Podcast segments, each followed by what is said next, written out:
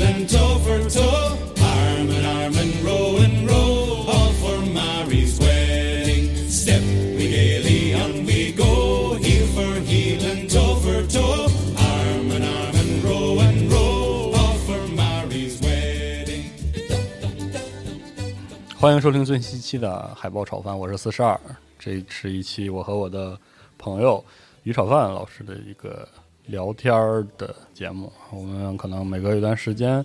就找个什么话题要聊一会儿，是吧？这期我们的话题是零啊，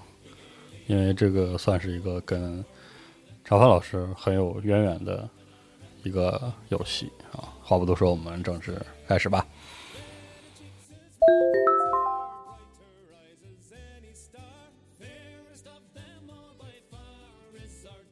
那我们就正式开始。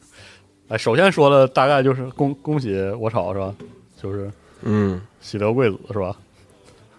哎，谢谢这个，这个真是没有想到，其实是说实话，就是先说一个，就是我没有想到我们可以如此迅速的就重新开始来录是吧海豹炒饭的生产，你知道吧？是的，呃，我本来以为可能要等到再往后一点，可能是这边有帮手什么的。是对于我们来说，其实现在比较大的挑战就是，首先这是我们我的一胎啊，对吧？对啊，这是老大，然后就我俩，我靠，太太糟太太糟重了。还行吧，就是头几个头几个月，其实现在也还是头几个月，这不才两个半月吗？就是头几个礼拜比较比较可怕。嗯，呃，哎，我跟你说，咱们回头如果哪天真的是哪天想不开了，咱们去聊育儿的话，我这这这跟你说，就是感觉可以把西龙老白、赵夏都拉来是吧？可以可以啊，就真的哪天咱们想不开了，真的要去聊育儿，我觉得大部分的养过就是带过孩子的家长普遍都会觉得，就是你知道，我软，你知道这个带孩子跟打副本很像，是吗？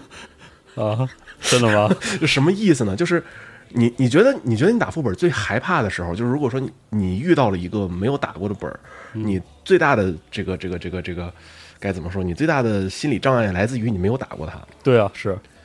对你什么都不知道。等正式开起来了，rolling 的情况下，你就你就没就差不多无所谓了是吧？就顺着来，就是你见过，你打过一次了，你什么都知道了，然后你啊，就算你在这儿耍了是吧？你也知道你为什么，但是最起码并不是一属于一个，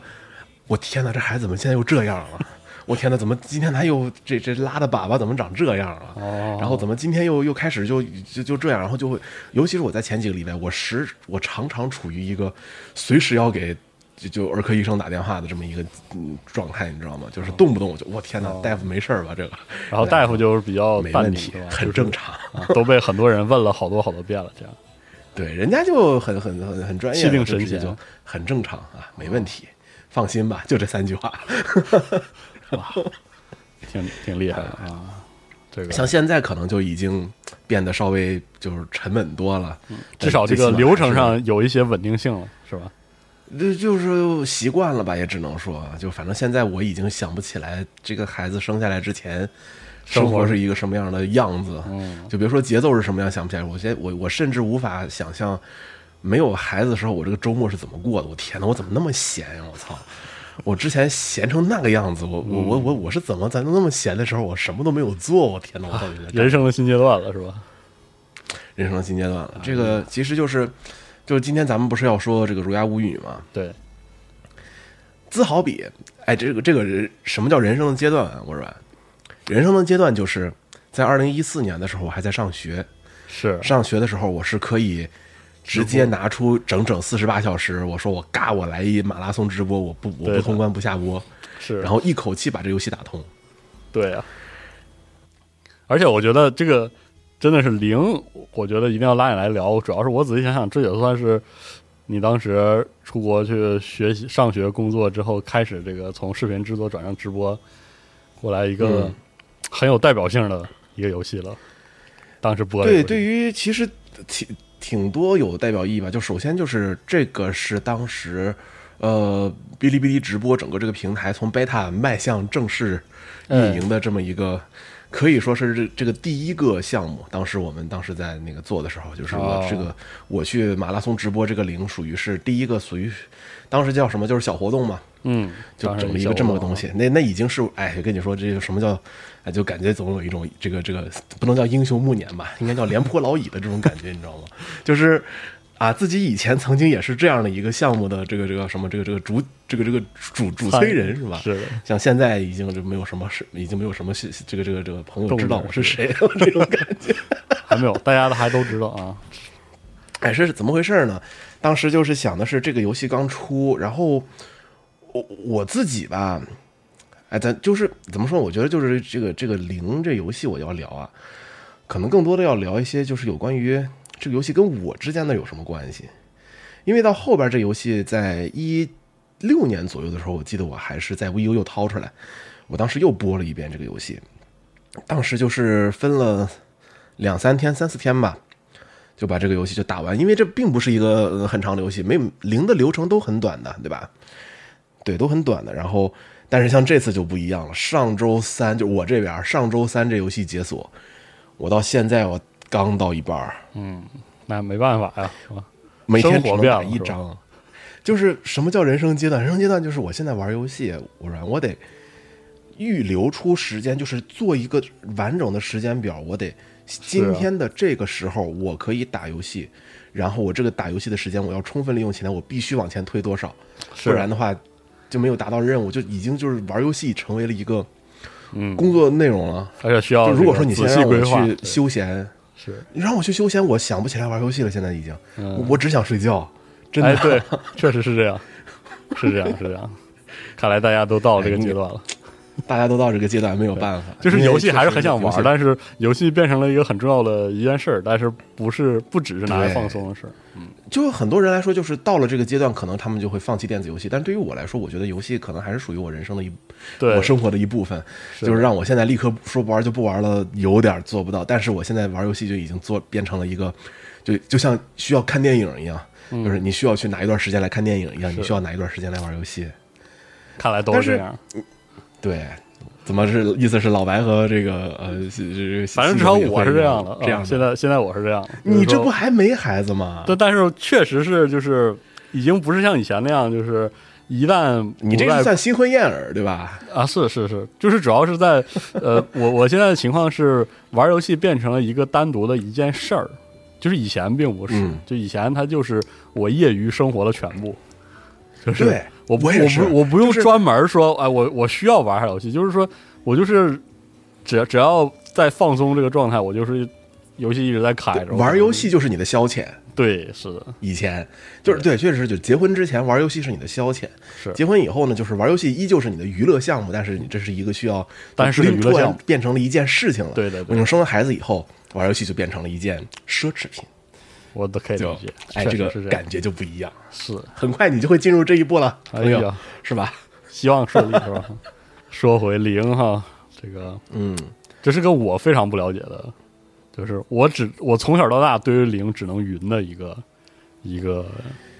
这么一个游戏。小时候是知道，就是比如说游戏东西什么的，是播的时候知道它是个恐怖游戏，而且是日式恐怖游戏，嗯嗯，所以我就绝对不会主动去碰的。然后因为你很不喜欢玩恐怖游戏，对我是几乎是不玩不玩恐怖游戏，特别是日式恐怖。然后啊还真是看你直播了之后，我有 VU 的情况下，我就这是我唯一玩过的一座零。然后但是哦当时看不懂日文，所以在我看来，就是我对零的游玩体验的认知，基本上是作为动作射击游戏，知道吧？我其就是我其实我有一个问题我要问你，我软，你觉得零这游戏恐怖吗？反正《儒雅巫女》到后来我不觉得恐怖，嗯，对对，《如来巫女》其实并不是，就是恐怖对感上面可能拉得下来一点，但我实实话告告诉你啊，就是零这个游戏从恐怖体验上来讲，其实也也就这样了。哦，就这是个系列的特色，是吗？这几乎是一个系列特色，就是该怎么说呢？也我我有一个理论，我不知道你你信你信不信，就是人啊胆子大都是被吓出来的，哦 哦，你知道吧？就是我小时候是一个怂到你，就是你你你把这个怂，比方说一个人的胆量有一个拉杆儿的话，你把他往那个怂的方向拉到极致，那个就是我三岁时候的左右的这个状态。啊，我深深的记得当时我小时候看一些就是就是港制恐怖片儿，啊，当时还没有敢去看日制恐怖片儿，当时我看港制恐怖片儿，然后当时我和我表哥、我和我表弟，我们三个人窝在一个屋里边，大白天，然后把窗帘全都拉住，在我家，我记得特清楚。然后看完这部片儿以后，我跟你说，这个片子给我带来什么样的心理阴影？就是我们当时是在这个我我父母的卧室，嗯，看的这个电影，因为当时那个录像机在我爸我爸那屋，然后那一个半月我不敢进我爸那屋，哇，直接促成了我独立睡眠的一个，你知道吗？就是我之前要睡觉，我喜欢跟我妈一块儿睡，哦然后自那以后我自己我自己整一屋我睡去了，我不敢进那屋，这么 就是我小时候的胆子小到这个程度。然然后到后边我就发现，就是人嘛，总是想要去勇攀高峰的，对不对？就是知道自己胆子小，但是就是老是想去接触这个自己尝试啊不太敢的这个这个这个领域，因为总觉得自己不能因为自己胆子小，然后就去错过这些东西什么的。然后我到后边就到初高中的时候，我就会去疯狂的看恐怖电影。我靠，你这我天呐，尤其是高中，我不是跟你说过，我高中就是属于那种，就是那种不良少年，每天网吧待着。然后，但是我在网吧待着，我不玩游戏，我天天在去网吧看电影、听听音乐。这个这跟这跟人不一样，我跟你说。还有这一轮啊，行，对，然后我当时看到电影，就是我几乎我的就是我就是我对电影的热爱，基本上就是在这个高中的时代形成的，就是因为那段时间老是去看这种恐怖电影。然后到后边我就想说，到就是当时到高中后边快上大学的时候，我当时就在想，有很多很牛逼的恐怖游戏。那会儿我不是已经开始电子游戏启蒙了吗？嗯，然后就试一试是吧？最著名的是什么？《生化危机》。对啊，生化危机，呃，寂静岭、死魂曲、零就就这四个，我觉得对于咱们来说，是就是对于中国的玩家来说，没有接触欧美那些著名恐怖系列的时候，嗯，能知道的可能主机上就这几个，对吧？是生化危机的时候，我第一次玩生化危机，其实我跟你说，接下来都说的一些都是一些小孩子不不应该去模仿的事情。嗯对，小学二年级的时候，我去我的朋友家里边，当时当时我也我我不知道，我可能记错了，《生化危机二》仿佛有个 PC 版还是怎么回事了？有的，然后我就都是有的，其实是有的，对吧？嗯。然后我就在他家，因为他是我们班唯一一个有电脑的有钱孩子，然然后我们就去他家集体游玩《生化二》，因为我们一屋有八个孩儿，就有八个小孩围着这个电脑玩这个玩这一个游戏，你你根本不可能知道什么叫恐怖，你知道吗？人太多了。啊，就是这种感觉。然后，而且实在是年代过于久远，我已经忘了我玩原版《生化二》是一种什么样的心理感受了。嗯，于是我正正儿八经去接触到这个恐怖游戏，其实还真就是零哦，第一款，第一款，因为当时是，然后我就被立刻劝退了。因为因为零零里有那个其实纯粹意义上的震你一下，这点是我也不是我软，不是这样，这还不是吗？那大手抓的还不是吗？就这这跟大手抓没关系。我跟你说，我被零劝退是被语言壁垒劝退的呀。啊，是是是，这倒是，这这肯定是这个就我当时接触到零的第一座，我就是我接触到正儿八经第一个恐怖游戏就是《零月食假面》。哦，当时我表哥有一台破解了的 V，嗯，然后呢，碰巧就有这么一盘碟。我表哥说这玩这游戏贼好玩，贼拉好玩。OK，我说什么叫贼拉好玩？我这看都看不懂。说，我靠，拿着个枪打鬼多好玩！我们都不知道那是相机。然后，然后我就掏出来，我就说这不一相机嘛，然后总总有一种这个在拿相机然后去拍什么东西的这种这种这种这种感觉是吧？是的，然后，但是实在是看不懂。我当时就是对于日语是一无所知，当时我还没有上大学，嗯，是高考刚毕业，高考刚结束的那个暑假，我们玩零零月食假面，哦，然后呃结果就被惨痛的劝退了。于是我当时我就开始去接触，呃，然后就当时就搞了一台二手的 PS 二，那。哎，这就玩上寂静岭了。哦是这么来的，怪不得，对，然后后边有了电脑了，有了自己的电脑了，这才玩上《生化危机》，是这样的一个哦，流程。所以说，零在我的心目中就是一个我一直想要去征服的语言高峰，你知道吗？我特别喜欢学语言。哦我之所以想学日语，就是因为我要玩通《月食假面》，还有这么个渊源，啊真的。就是我想，我我当时我我玩了命一样，我的我第一我第一学期我去想学日语这个选修课，我就是想去。今年暑假回了家，我要去跟我我要向我表哥证明，你看这游戏我能玩来了，我能看懂了。于是，我第一学期学会了五十音图，我学特别认真，我真的是我全身心的去为了玩这个游戏，我去非常认真的去学日语。我日语学的这么好，我真的谢谢零，真的我谢谢他。然后，然后我去，然后我去背五十音图，然后第一年的那个体验哇体验啊，你看阿里马斯，就就就就这一个句式，就你想嘛，就第一学期你还能学点啥？背点单词，就是再学个这，到头了，对吧？是的，然后我我就非常挺着胸脯，我回了家，我就跟我表哥说，我会日语了，把游戏打开是吧？把游戏打开。我操，怎么还是什么看不懂？你你知道零里边那个文字量，它那个文本，对，而且它那个文本的形式是吧？说的事儿，咱们就从我跟你说，就从这块儿，我觉得咱们就可以说起来这零的最大的特点。嗯，它并不是一款，我觉得是，并不是一款非常强恐怖的一个游戏。嗯，它根本就是一个文字冒险，你知道吗？哦，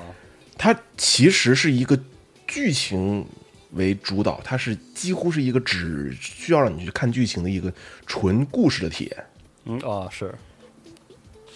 并不像后边很多欧美厂，比方说说几个著名的欧美欧式欧美美式恐怖啊、fear 死亡空间。F e a r 死亡空间嘛，后边的逃生，奥特拉斯，嗯，他们的特点基本上都是会给你营造一个气氛，嗯而且他们体验的核心就是恐恐怖感，他们体验的核心就是你这个探索之的时候的这种恐怖，其实和某种意义上和《生化危机》的那种、那种、那种、那那种氛围感是很像的。嗯，零他不跟你玩这个，零只讲故事，零只在乎自己的故事讲的够不够好。嗯，然后我跟你说，说实话，零五代到现在每一座做的最好的，还真的就是讲故事这一片儿。哦，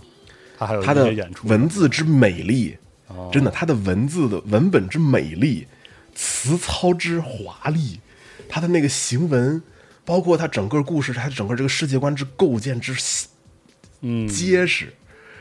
都是别的，就是就是在恐怖游戏里边，它是属于就是独一类的，哦。特别的特别的有意思。哦，原来他是其实是玩这个的，对，而且他讲的每一代都必定是一个极其凄美的爱情故事，一定是以这样的。哦，目前，所以我当时总是开玩笑说，我说零严格分类上讲，它应该算是一个 galgame。确实你说你玩的，你操作的是美少女吗？是玩的是爱情故事吗？最后是不是好结局吗？是啊，是不是有攻略对象吗？确实，你这样说我也还不了口，确实是是这。样的一个感觉。嗯，呃，但是当然了，这是属于开玩笑的说这个这个事儿，但是本质上来讲，它是一个非常注重剧情的这么一个体验。嗯，是，所以说我当时我后来发现我完全读不懂的时候，我我从这个游戏里边是拿不到什么样的感觉的，因为你如果说完全抛开这个游戏的所有的故事，完全不看文本，所有的内容全部跳过，我只注重打鬼这个过程，你会事实上你会发现这打鬼非常的枯燥。而且特别是我云过的《儒雅巫女》之前的零，它嗯严格意义上能被叫做战斗的部分，由于它视角和操作方式的设计就，就是对，它的体验不它算特别好它每一座它的视角都特别的别扭，嗯是。对吧？然后你的你的操作也非常的笨重，是。然后虽然说你本质上来讲，你拿你你你游戏刚开头你拿到的是一个非常强的、非常强的火力，是你你基本上在游戏的第一关你就拿到的是游戏的终极武器，是。就我我一直说嘛，就是我我一直觉得零对我来说我能玩下去的根本原因是因为我能还手，而且我还手还的很像重，Doom 是吧？那种手感。对我还手还的特别重，就所以说就让我觉得就就还行。你你拿着这个东西，你就感觉你就无敌了，你你你其实就是无敌了，没有人能碰得到你的，你太强了，是的这，个武器太强了，真的太强了。你如果会用的话，对啊那，它就是火箭炮。对啊，所以说我我觉得零的体验就是它只有震一下，这个体验能跟恐怖游戏沾边儿。其实，嗯特别是当我拿到这个摄影机之后，对吧？嗯就是它整体上嗯，给我的认知，特别是我在 VU 上看不懂，然后就只有纯战斗体验的这个部分，在我看来，它就是半拉动作设计游戏，就这种对感觉。嗯，零真正的恐怖，或者说它的这种就是所谓的这种日式心灵恐怖吧，嗯，它就是用讲故事的方法，用故事给你很多时候是那种民俗的设定啊，然后就是给你对那种想象空间，给你感受那种有点瘆人的那个感觉。稍微往过，就是稍微去扯得远一点，就是呃很有点洛氏恐怖的那种感觉。是，说句实话，嗯，呃洛氏恐怖其实也就是用一个他他其实你想读那些小说的时候是非常佶屈聱牙的一些枯燥文本，而且他说的东西都非常的浅，非常的表层。对，说的东西都非常的流于表面，而且都是在形容一些表面的时候，然后让你去思考这个东西。当你真正的明白这里发生了什么时候，哎，后背上那两根汗毛竖起来，对这种感觉是的，是灵药给你带来的这个醍醐味。嗯，然后在整个这个过程中，你操作的是一个，就当时柴田诚和菊地喜介在采访的时候说，你为什么总是要选择在零的这个主角，你要选择用美使用美少女？嗯，然后菊地喜当时说，当然这是我自己个人的趣味。你看，啊是菊地喜介在零这个系列遭到雪藏，也不能叫遭到雪藏，就是零这个系列不再做以后，他立刻去做炼金工坊，然后来杀就来了。啊，确实，这个个人个个人个人个人爱好是吧？这 当然是在开玩笑啊。但是他说啊，这当然有一定个人爱好在里面，但是确确实实这个游戏它的整个的这个设定和它的这个结构导致了主角事实上非常的强。嗯，如果说他又是碰巧在人设上面是一个非常强势的人的话，嗯，恐怕恐怖感会大打折扣。所以说，我们需要让让一个总会让一个弱女子看起来柔弱的去姑娘啊，看起来非常柔弱的姑娘站在镜头的前面，然后给你带来弱小感，然后你会感觉到无助。OK，嗯虽然是所有的恐惧来源于火力不足嘛。是当你自己是一个很弱势的是人设，那么你从根本上你就会感觉到很害怕。嗯，你说你自己一个人半夜两点钟，你自己半夜一个人两点钟，自己一个人走在一个没有路灯的街道上面，你自己很害怕。你还是个大老爷们儿，是你然后你代入代入，如果说你还是个姑娘的话，你会从另外的很多角度上，你会觉得更加的嗯。恐怖。这就是这个他他所要给你带来的这种感觉。本来就是弱势群体，然后又是一个很柔弱的小姑娘，更弱了，然后又很怕鬼，更弱了，然后就确实。他的反应还非常大，他遇到鬼还会尖叫，还有挣扎等等一系列的这些，是是是。对，而且还会挣扎，然后就等等一系列的这些外部的体会，告诉你你是弱者，而且你应该应该觉得周围的这些产生恐惧。我之所以不怕，是因为我手里边的这个玩意儿是一是啊把冰我因为我特别想说，就是它这个设计 让你带入，它主要这么看来就是只是让你带入到故事的，对，主要是拿来有这个作用。因为当你玩熟了之后，你也不会因为自己是个弱女子就，因为你那个人简直就是战神下凡好吗？追着鬼拍是，吧？对啊，就你人，就是事实上你在月食假面的时候，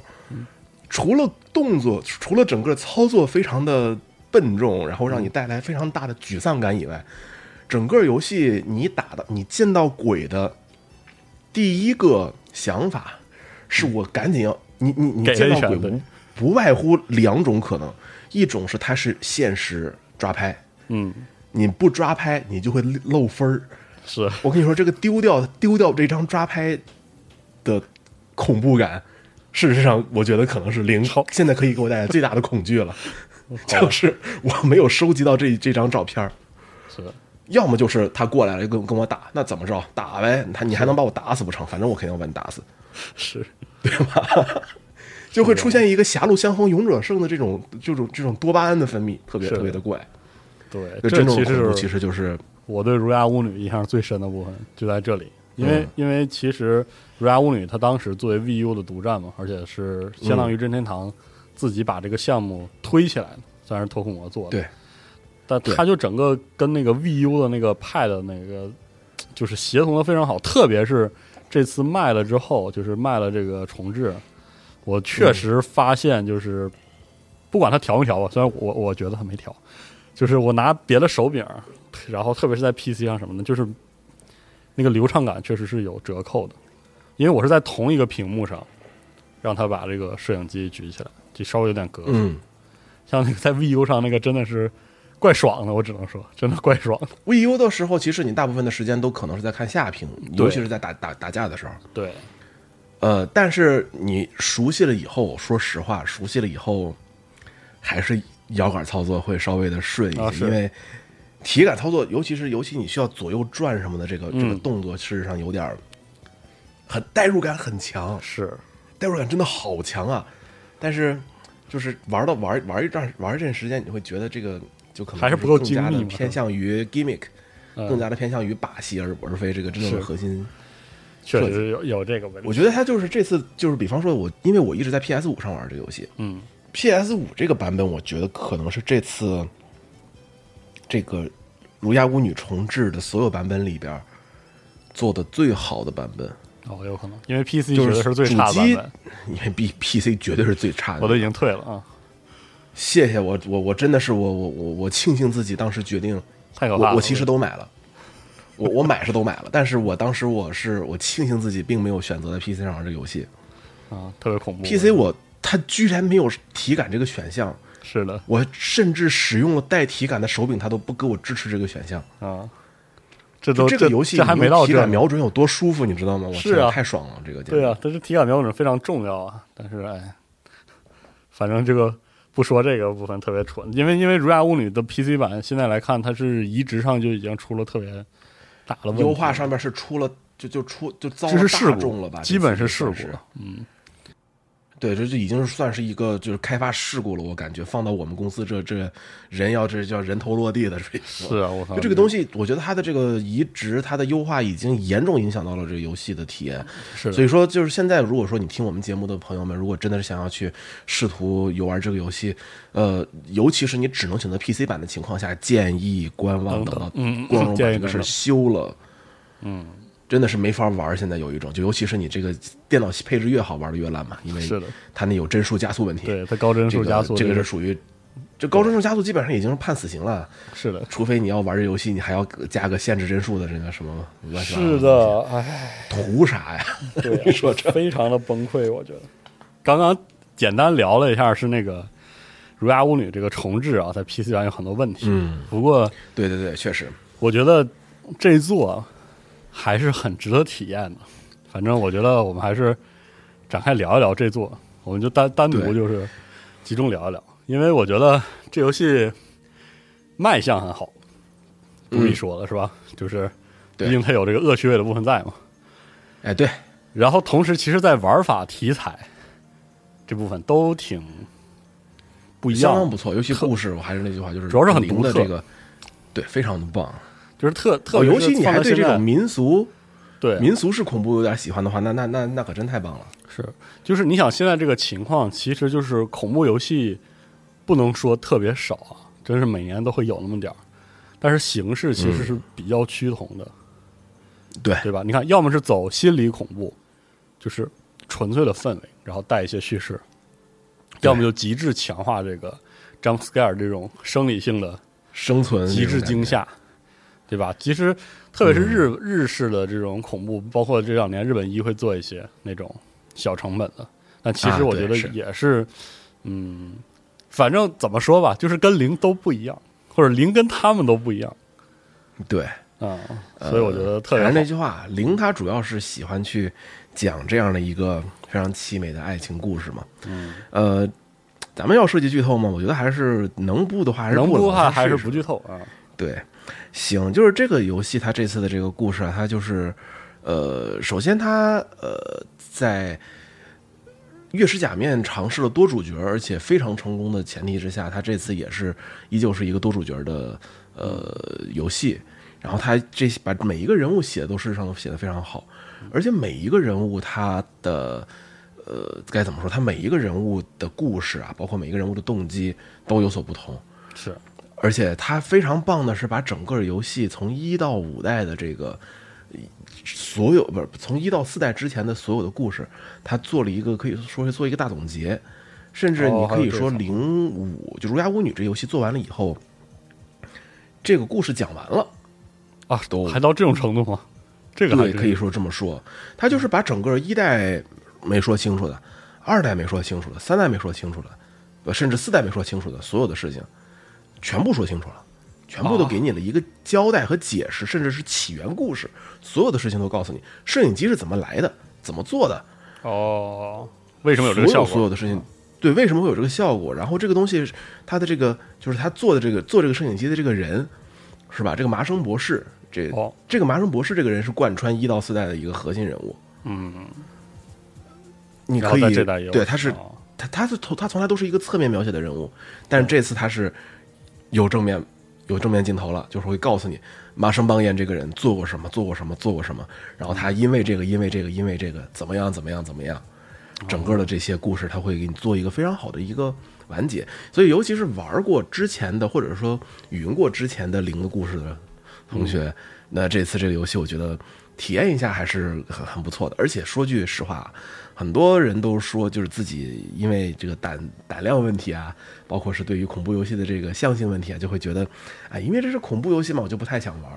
但是你真的就我们俩都就是我我跟我我跟我跟四十二是吧？我我我们俩人在这儿做了这么久的证了，这就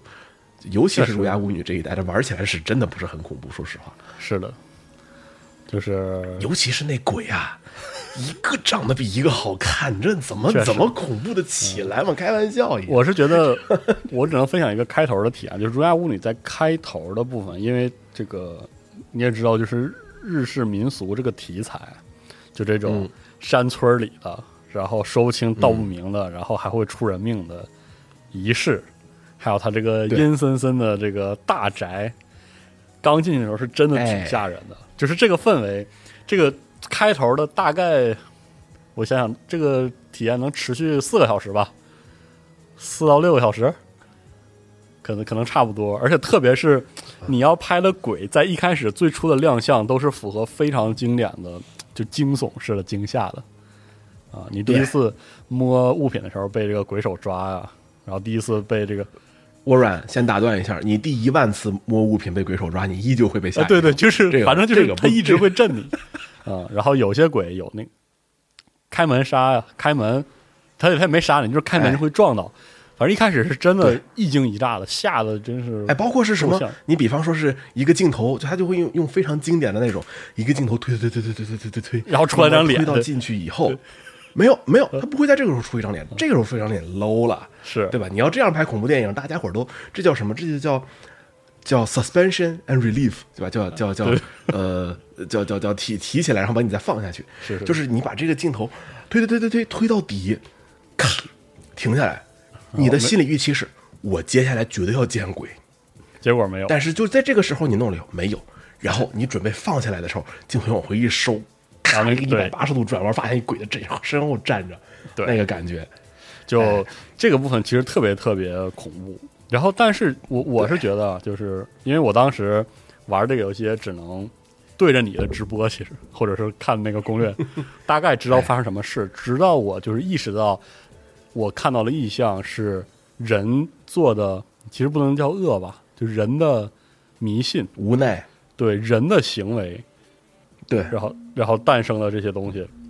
你会发现，你见到的所有的这些鬼，他做的这些奇奇怪怪的事儿，一开始你无法理解的事情，甚至是，对比方说一开始会有一个鬼盯着相框看，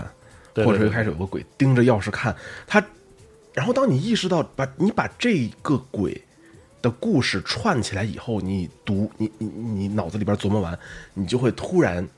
心生哀叹，说这怎么能这样？就是它里面渐渐的你会发现，所有的事儿都是人的事情，然后再加上你对对那个摄影机使用越来越娴熟了，然后嗯我是觉得整个就是这个游戏前期那种惊悚故事的那个张力，完全就是破被破坏掉。那个窗户纸戳破的是有一次，应该不是 BOSS 战，好像是，反正就是拍这个里面，你可以我我我可以理解为中 BOSS 嘛，反正就是那些女鬼，你懂我意思吧？就是。嗯，然后就会有这个，就是直接撞上，然后拍一个正面的时候，然后就是、嗯拍完之后，你就觉得这个游戏 确实是跟与其说很恐怖，倒不如说是吧，就是很恶趣味的部分，反而占了大头儿，对吧？给我拍的我怪不好意思，你知道吗？就是我呃这个是就是那么一瞬间，我已经不觉得恐怖了。我说妈的，赶紧拍完吧，怎么会？就是儒雅巫女在刚出来一四年刚出来的时候，我们就是几乎所有人对她的一个大、一个比较重、一个比较比较重的批评就是，就把把鬼做的太好看了，是，而且就是这个衣冠不你让人整的程度也有点对着这个鬼已经开始有一些除了游戏制作是意图上面的一些想法，你你很显然会让人产生。一些别的是感感感受，大小伙子哪看到这个到达这个程度的时候，是不是有点喧宾夺主？嗯反正 等到后来之后就开始，就是真的是，哎，我也是 VU 版也是基本上过了这个阶段之后我放下了，就是我觉得故事的驱动更重要一些。嗯，对，我就我就觉呃得我还不如看你直播，我至少知道咋样咋回事是咋回事了，就是这样。呃对，不然不然看不懂，对吧？自己对玩的话，是其实我所以这就是我之前说的，就是零这个游戏啊，如果你真的看不懂的话，很容易会玩不下去。嗯不然你就是会被这个你的战斗力，尤其是在游戏这个游戏的历代都是这样子，它就会在游戏的差不多百分之四十到百分之五十的部分，嗯没有到中盘，你的战斗力会暴涨，是的，你的战斗力会直接一个指数上上升，对。几乎到达了你的中盘的强度，可以说，嗯其实我觉得零呃，至少在《儒雅屋》里》我看到的情况是，他还是考虑到了，因为里面有一些这个拿不了摄影机的桥段嘛。但是哎，对，但是爆炸了就是爆炸了，哎，而且这个但是有一说一，我软，所有有枪械、所有有武器的游戏里边，当你没有武器的时候，你你肯定很安全。对，就是这是个机制上的，这是个机制上的问题，很遗憾。是的，当你没，就比方说你在《生化危机》里边，你没枪的时候，你大可不必担心会有僵尸会来咬你，因为不可能会有僵尸过来咬你。当然，这也是为什么逃生很恐怖的原因，嗯，是，因为你从头到尾都只能跑。是的，呃，然后在零呃儒雅巫女的时候，其实就是到后边有三次还是四次这个追逐战，就是最终 BOSS 会直接冲出来追你。嗯，我我我跟你说实话，那一段真的很吓人，尤其是这个 BOSS 追你的这个方式，对，他并不是在你后边愣追你，他是会在前面截你的。对就很，而且你很精彩，这段真的很精彩，对，你会在一些地方就是各种各样的往左往右拐，它是一个条条大路通罗马嘛，你要从点 A 到点 B，中间你选哪条路都可以，但是它一定会在前面的岔路口等你。对，那岔路口你是往左拐是往右拐的？你往左拐就撞上它了，撞上它你就 game over。嗯，有点儿一会儿咱们要聊那个艾米的那个，就是是 M 五的这个艾米的那感觉，你知道吗？就是真真正正你在逃离他的时候，突然一抬头，前面他在那儿守着你，这种一身冷汗，哎还挺吓人的。是的，这个但是真正的就是，我就说了，就是你如果说不去看他的故事，在你可你，我觉得不会有多少人能突然一下熬得过自己在中期的战战斗力暴涨，然后整个游戏玩起来就甚至可以说像一个无双，嗯然后整个关卡就会变成一个非常流程模式化的进去收集打鬼对结束通关，整个玩完了以后没有没有任何的感觉。咱们就是就不说零五的这个事儿，说零四啊，就说如月食假面，嗯，很多人就是在完全不看文本的时候，我当时遇到不少这样的朋友，完全不看文本，玩到最后说没事干，你这个水无月留个弹钢琴干什么呀？这弹钢琴这段还特别的做的特别的难啊，因为它你要拿 We 的那个遥控哎器指着那个光标去摁那些钢琴的对应的键，然后你还要你还要按在拍子上，这是最恐怖的。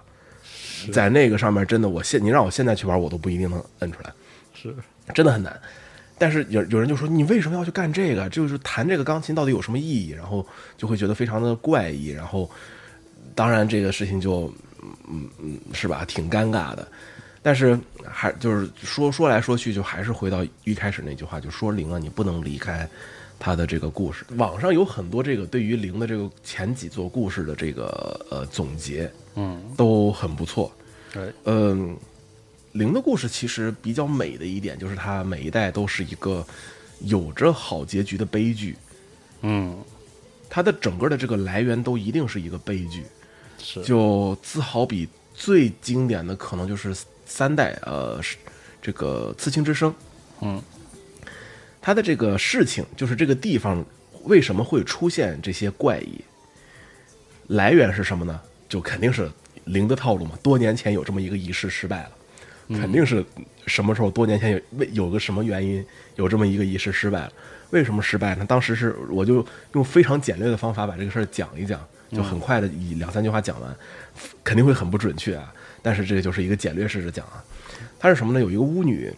她其实已经是自愿去当这个地方的这个镇压住、镇压住这些鬼怪的人住了。他已经同意了，他已经同意去做这件事情，而且是心甘情愿的愿意去做这件事儿。嗯，因为什么？因为他深爱着自己的这个自自己的这个爱人，然后知道这样做可以对他为他的爱人带来安宁，牺牲自己可以换来他的幸福等等，他已经非常的坦然了，要去做这件事儿了。结果主持这件仪式的这个公司，为了让这个巫女斩断尘间俗世，在他的面前把他的爱人一刀给抹了，哦哦这件事儿直接直接让他崩溃。啊，然后仪式因此失败。就是你就看到故事最后明白到这一点的时候，你就会恨不得把那个公司 就嗯，你你何其苦翻多这一刀啊！就是对，完全的就是就完全的无奈。就我之前说过，它整个这个故事的基本上你都会感觉到这件所有的事情的起因都是出于一个深深的无奈。嗯，就你为什么要这样做？明明好好的事儿，虽然这个仪式很不很虽然这个仪式很很残忍，但是你你为什么要这样呢？那好好的就让这个事情发生了就过去了，对吧？最起码、最起码可以维持现状，但是他不，因为不然这故事怎么讲，对吧？但他一定会用一个非常让你胃疼的方式把这个故事展开，然后美美的地方来了。嗯你这个游戏，我之我之所以说好的结局，不是说你的主角会有好结局，嗯，零的所有的主角都会惨惨到，就惨的不能更惨。是吧儒雅巫女是真的是第一代零的正史结局的所有的主角都是好的，是吗？以前的主角要么失踪，要么死，要么疯，要么就是没没有没有一件好的，没没没有落好的。但是我说，我之所以说这个故事是个好结局，就是因为你最后解决的事实上都是这个事情的根源原因，你就会去把这件事情的从本源上，让这个当年受过创伤的这个院主，啊，让他坦然，就是让他真正的放下，嗯，对，就会有这种感觉，就是把他给平复了，然后让他和自己啊，这个和这个世界产生和解，哦从而解决这个事情。几啊，几乎每一代零应该呃都是这样的故事。对，几乎的每一代，不是不是，就这就是就是啊每一代零都是这个样子的。OK，怪不得。尤其是这一代，他是把前边那几代所有主角的不平的也都不幸哦也都抹平了，哦，让你坦然了，让你舒服了。所以说真的很好，故事很美。还是还是那句话，就是哦，对，还有一个事儿，就是体验这个游戏的时候啊，呃，最好大家选用繁体中文版。啊，是的，这个是目前本来是个有中文化是个好事儿，但是简呃简中简体中文的文本，我不我不理解，是非常我不理解为什么能做成这样。呃，真的繁体中文非常好，它的这个翻译，我我刚刚说了，它的文字是一种凄美的文字，而且它整个这个行文之之流畅，整个这个故事之美妙，你必须要从文字上去慢慢的细细的读，里边有大量的文本，有各种各样的那些收收上来的那些文件哎，这些文件每一个都要细细读，真的很漂亮，对。是的，唉，反正就是很值得，很值得一玩啊。很值得一玩了。呃，对啊，就具体上来讲的话，呃，零这个东西啊，我觉得以后有机会，或者说以后有条件的话，真的是，嗯，我看这这这就交于交交交给集合的诸位同事们，嗯，加油去做一个零的 story 吧。这个零的故事还挺好讲的，它故事很简单，而且故事也脉络也很清晰。是啊，但是里边充满了，里边充满了像乱伦呐、啊，什么这种这个这个这个暴暴力残杀呀，包括这种这些什么表现上面的这个会比较人际啊包，包括迷信，嗯然后对活，尤其是活人祭这件事情，它每一代灵它都是有这个的，就是个人柱的概念，我感觉几乎是它在这个灵异设定上的一个核心的概念了，这都实上，你不觉得整个就在就怎么说，在朴素的传统崇拜里边，嗯，用人去做活祭品这件事情，事实上是属于一个放之四海而皆准的这么一个事儿嘛，就是所有的文化都会不约而同的都会涉及到，产生类似于这样的是的，糟粕，对吧？当然就是肯定是糟粕，就是都会产生出这样的一种东西。虽然说像当时咱们咱们的话，就是破四旧把这些东西都已经基本上弄没了，是但是你说以前也还是会有一些，是吧？嗯这些这些这些这些封建糟粕留下来，然后这就是零的另外一个非常阳光正面的时候了，这些东西了。它的整个的这个主题是就是去破除这些是。过去的这些迷信，就是这些东西到解释到最后，所有的灵异解释到最后，你知道是什么吗？我软这个灵的都是人的故事闭环到多美丽，就是你之所以会有这些灾难，之所以你会有需要去用活祭品去处理的这些这些不幸，是因为你自己一开始就选择了这条路，而让这个不幸才去继续增幅。如果你从一开始就把这件事情从根儿上斩断的话，一切就都美好了。嗯说到底是人的事情，对，就是所有的鬼都是人闹的，哎，对，我觉得其实这这一点儿，也是他这个作品给我的那种直来直去的恐怖感比较弱的部分。嗯，就是他是人祸，就说到底对，他每一座都是人祸，对，都是人闹的。哎，但是你不觉得有时候就是人闹的这个事儿，你就会觉得特别的，就比比比真的如果是比如说闹鬼要吓人一点，或者说比或者令人不适一些更加的，就人才是最恐怖的。对，人很恐怖，而且就是整个故事就会到头来就会给你一种十足的不适与，甚至可以说有一种恶心的这种感觉。是，哎，对，其实我觉得零的话，就是会它的真正的让你产有鸡皮疙瘩，就是因为这种不适感，这种这种难，就是人的受的这种反人道的这种感觉。然后你作为主角是去破坏这一切，去把整个的这些不幸都去破坏掉，然后去把这些人际，把过去的人际关系也好，把过去的这些不幸也好，全部一件一桩一件的去把它给拨乱反正回来，这个过程很美妙。哎呀，是一个充满了人的主动性的昂扬向上的故事。零整个每一代，对，说是非常向上的故事，就是你每次这个零你玩完了以后，你就会产生一个和自己的和解，就是和整个这个故事的和解。你感你玩完以后心情会很平和。很遗憾的是，零的之前的每一代呢都会有坏结局，和好结局。坏结局它就是真的很坏，就是你传火了，你你懂我意思吗？哦我说，就是你被你被这个迷信的仪式卷卷进去了，是吧？对你被仪式卷进去了，你又成为了新的不幸的轮回的开端。啊，但是你知道更不幸的是什么吗？因为他灵药不停的往下讲故事，他真的你和解了以后，那这个事儿就从那儿断了。零从一到五，它这个故事是一个线性的连延续，哦故事是接着的。哦，所以其实他就是每次都是官方钦定上一座是 bad end 了。哎，哦，很是吧？这么就这这么悲伤就非常的啊对，特别悲伤。然后就是，比方说，就是林红蝶，红蝶的，我觉得应该不算什么剧透了。就红蝶的话，它的有的结局，好结局就是你和你姐，就是天堂灵和天堂姐两个人一块从接神村逃出来了，哎斩斩断了所有的姻缘，然后把整个的这个事情画上一个完美的句号。遗憾，官方结局是天堂灵把天堂姐掐死，完成了这个，完成了这个这个这个双子仪式。然后这个仪式又延续了。又让这个仪式延续下来，然后造成了一个破碎的天苍灵，所以天苍灵才能在《刺青之声》就是第三部里边，才能让他有一个理由再出现在这个故事里面。哦，啊这对，就是他就只能是这样。但是，嗯哎，你知道，所以说为什么说这个这个次，就是说儒牙舞女牛逼呢？就儒牙舞女就是很明显，你能感觉出来，真正的正史就是把这些事情都真的画了个圆，完事儿了，结束了。啊，居然会就是是这样，我靠，惊了！就那谁知道呢？零六出来以后就告诉你说之前的别发，我靠，这，嗯，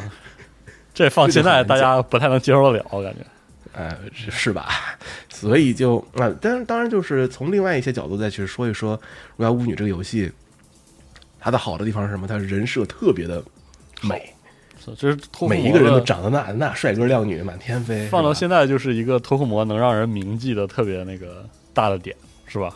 就是现在大家提到现在好像光荣特库摩已经，哎，对，之前就是在这个重置版出来之前，法米通去采访了一次菊地喜界，啊，然后菊地喜介当时就说，放到现在好像这已经啊，做做美女这件事情已经是光荣特库摩的理所当然的事情了。是啊啊，，但是啊，放到我们二零一四年呢，啊，事实上我们这个游戏还是一个比较啊美女比较多的游戏，怎么怎么是怎么地，比较新鲜，在说当时看来，对比较新鲜，让人为之一振的一个游戏。他真的人设做得好啊，嗯，就是很多人，就是包括我在内，对 PS 二的零啊，都有一点童年滤镜，或者说有一些这个怀旧滤镜在里边。嗯但是我跟你说，这个 PS 二里边那人长得都挺磕碜的，好，所有的妹子都大饼脸，然后她那个眼睛什么鼻子比例也都不太好，然后上了任天堂的平台以后呢，就是都重置了嘛，就是重置了这个真红之蝶，然后后来做了这个月食假面，嗯，哎，这个就开始走嗯美美少女路线了。嗯。啊，事实上，《刺青之声》的这个主角黑泽莲也也也挺好看的，但他就是已经把这个美女的这个方向已经开始做出来了。是啊，但是无良女的时候，竟然把女鬼也做的这么好，大家都震惊了，好吗他们的？第一次看的时候，对吧？啊，但是设定上面也是应该的。对，当时那个我记得在发售的时候，我印象挺深的，它是一个一宣之后马上就卖的游戏。啊，对嗷他他很牛逼。我记得是就是当《儒鸦巫女》这个游戏，如果我没有记错啊，我可能会记错，大家这个评论区里边可以纠正我。但是它和 NX 的那个，哎，是不是和 NX 的那个那个发布传言是放在一起的啊？好像是那年，不是，他就是他就是有一年开了一个发布会，是说了自己要跟 DNA 合作，要和 DNA 合作，然后做手机游戏，然后还要说了一下我们有这个 NX 的这个主机，然后又说了一下哦我们好像是接下来马上要出零这个游戏。我记得好像是在同时发售，但可能并不是同一个，可能并不是同一个发布会。但总而言之吧，八月份开了个发布会，我们十月就卖这游戏十月份就卖了嘛，就是当时印象特深，这这事儿压根儿都说压着谁都不知道，然后突然就卖了，然后对我觉得挺神的。出了，那年卖的时候也是个万圣节，对，对，然后就因为要赶很快乐的时候嘛，毕竟很快乐。这个游戏玩的非常的舒适，是的，挺好，我觉得。嗯，嗯，而且这次还有中文了，对这个中文，我其实还是很遗憾，我只玩了第十章。我现在我刚开始第十一章，嗯这游戏总共十四章、十五章，十五章哦，这游戏总共十五章，然后眼看就要结结局了，但是我我就玩到现在，我已经很清楚了，就这个游戏的这个嗯汉化的这个这个这个文本的功力，真的相当的见见功夫，繁体的翻译的很不错啊。写出非常棒，非常棒。呃，大大家在玩这个游戏的时候，一定要记住，这个是细细的去读他的故事，他的故事真的非常的棒哦，太好了。对，哎，常老师，你你后来玩那个跟那谁忍龙联动的那个任务了吗？我玩了。哦，我肯定玩了。我之前那那个忍龙联动任务啊，我跟你说，嗯，因为这次重置我还没有玩到那段儿，哦，OK，所以二零一四年有关于那些任务的所有的记忆，我基本上已经全部消失了。从头来一遍。因为因为那段的故事，就是零让人能记住的，就是最起码说零能让我记住的，真的就是他故事得好，嗯，他的故事真的非常非常的好，所以潜台词是什么？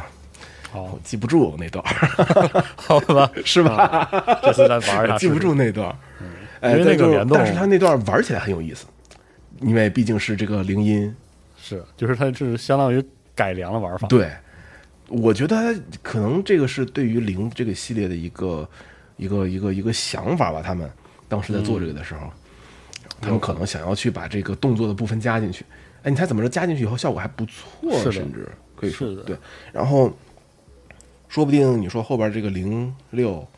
第六代真的要如果有的话，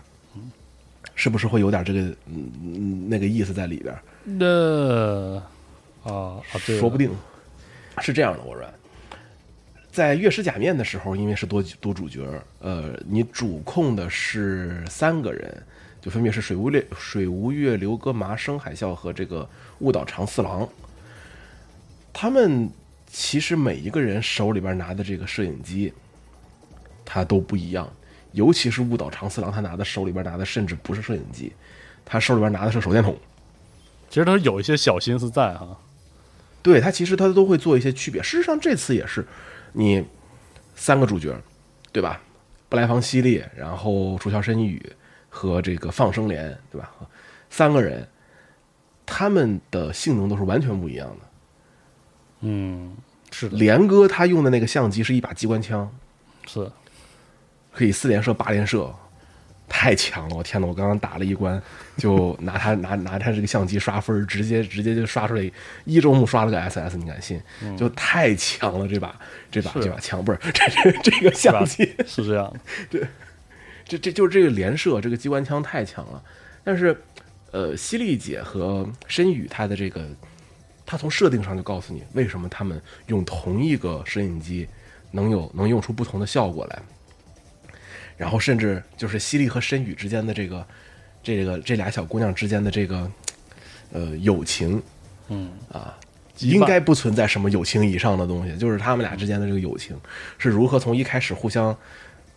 就是互相疏远，到后边的就开始就一一步一步的，就他们俩就就哎就真的是产生了一定的这个，就是日语里边的这个羁绊，或者像像咱们的这个这个中文里边就说他们之之间产生的这个这个这个联系。嗯，申宇他的身世呢，这个哎跟一代有关系。有关是的。对，这跟一代有关系但是他呢是一个，他是一个半人半鬼吧，可以这么说。是他是历代里边钦定的，就是这灵力强的灵力的强弱，决定了你手里边拿这个相机的强弱。哎，这就是说，你这个不仅你需要机体，你还需要一个足够强大的机师，是的，在后边去用它。就所以说，为什么申宇拿了犀利的摄影机以后，直接就可以使用一个，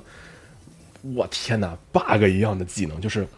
摁住快门，直接让全直接进入 the world，然后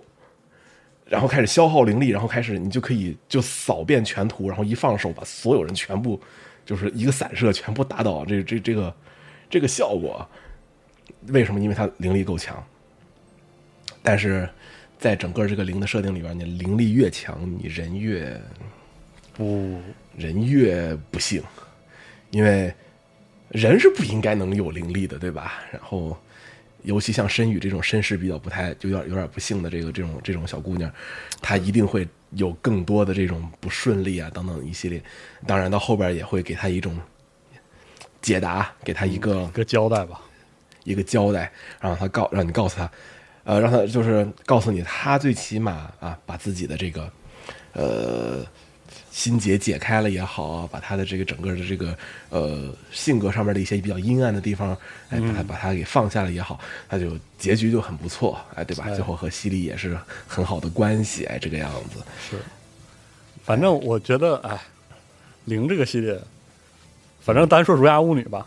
在我看来，就是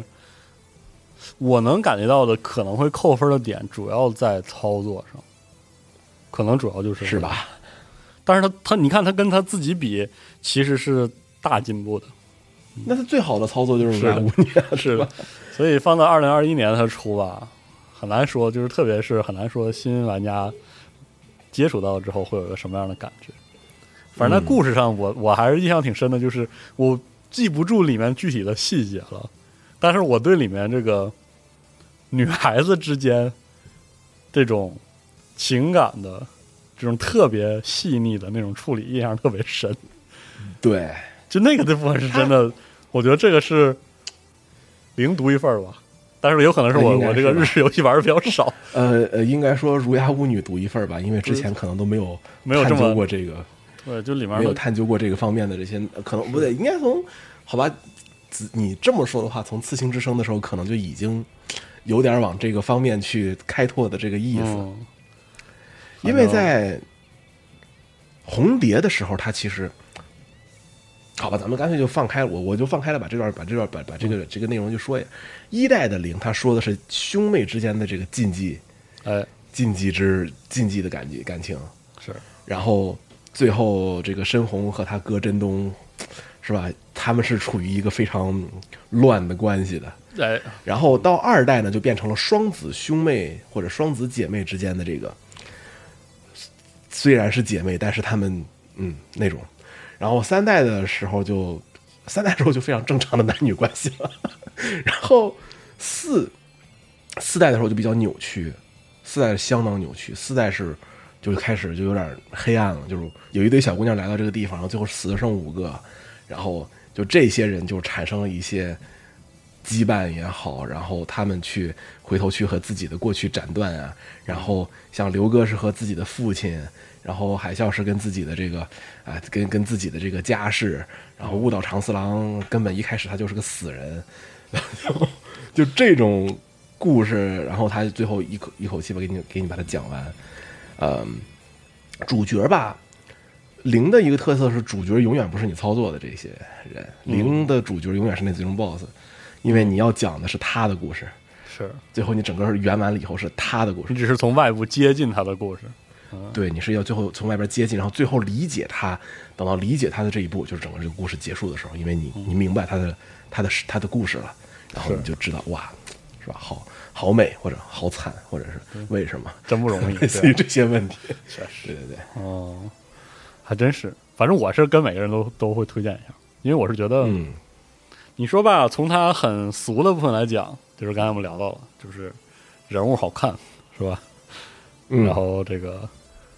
玩着好玩，有一说一，然后玩起来，我认为就是它是好玩的，它是好玩的动作射击游戏。就是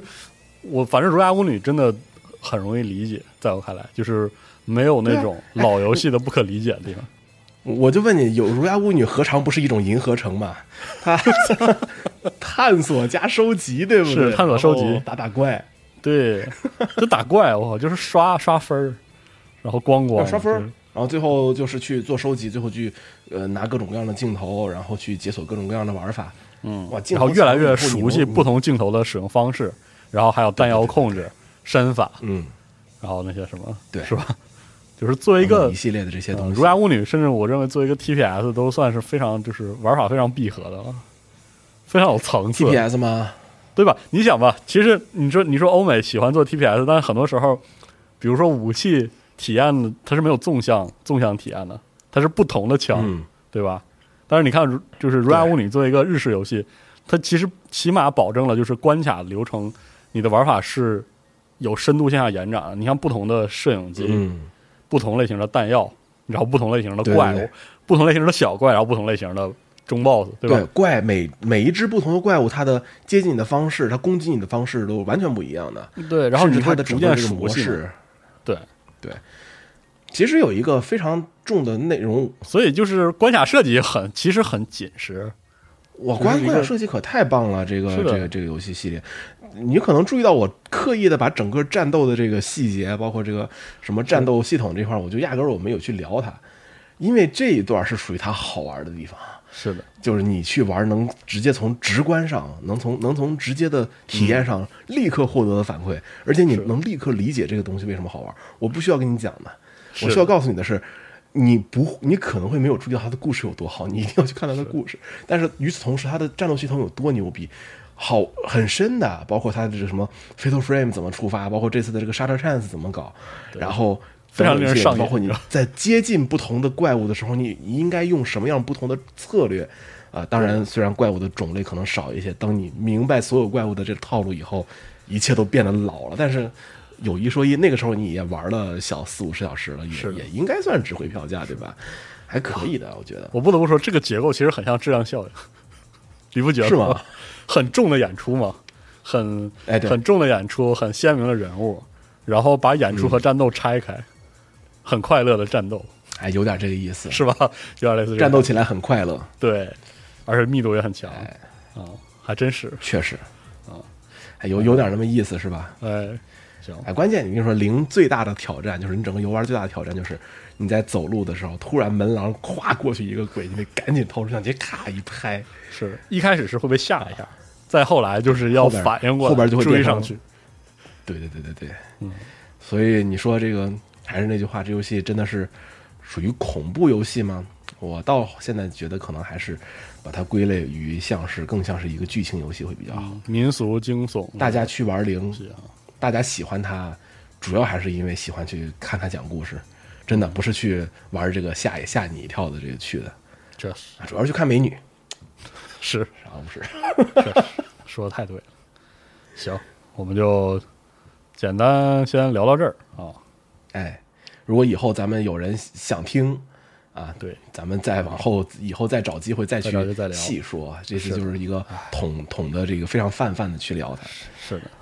反正十一月份游戏挺多的，但是嗯陈范老师照顾这个小光之战士还比较忙。但是我觉得吧，十一月份卖的诸多游戏，我们不管以后会拖多久怎么样，横竖都是要聊一聊的，是吧？嗯，接下来你说咱们好往后其实比一个比较几个比较大的项目嘛，呃，一个是这个十一月十一号的《真女神转生五》，这个不用说了，对的。这属于我的，这是属于我的守备范围，我的专业你是我你是我身边这个阿特拉斯这几个怪逼游戏玩的最多的，差不多可以。啊，到时候咱们肯定真真女神聊一下，六点零出了肯定聊聊六点零吧。不能不聊吧？是的呀。哎六点零都快出了，好快呀！我靠，六点零马上了，兄弟，你以为呢？我呃，当然国国服的朋友们，其实这个到时候聊六点零，可能我还得去就去悠着说，因为嗯就是咱们国内的朋友玩到六点零，可能得是明年过了年以后的事儿了。是呃，然后对于我现在的情况来说，就是我到时候可能去聊一聊是战斗啊、机制啊、副本体验啊、职业啊职业改动啊什么的，剧情可能就不聊了。剧情咱们就闭口不谈，不能不能说这个，因为是毕竟你知道《最终幻想》是吧？就是拿这个去，是的，就就是吃这口饭 的。你把剧情聊了，人家玩什么呀？对吧？是的。好，其实还有很多，我靠，我感觉有些落了，还有一些游戏，嗯反正遇到了，就是都可以这么闲聊一下遇到咱们。再去想嘛。对是，行，我这边，我觉得时间上也都能赶得上，反正这个带孩子也进入模块化的这个 啊流程，所以说我觉得这个不不会成为一个特别大的问题。行。那我们之后呢，再聊啊，对，再出咱们这个下一期的这个闲聊节目，再再再见，好吧？对。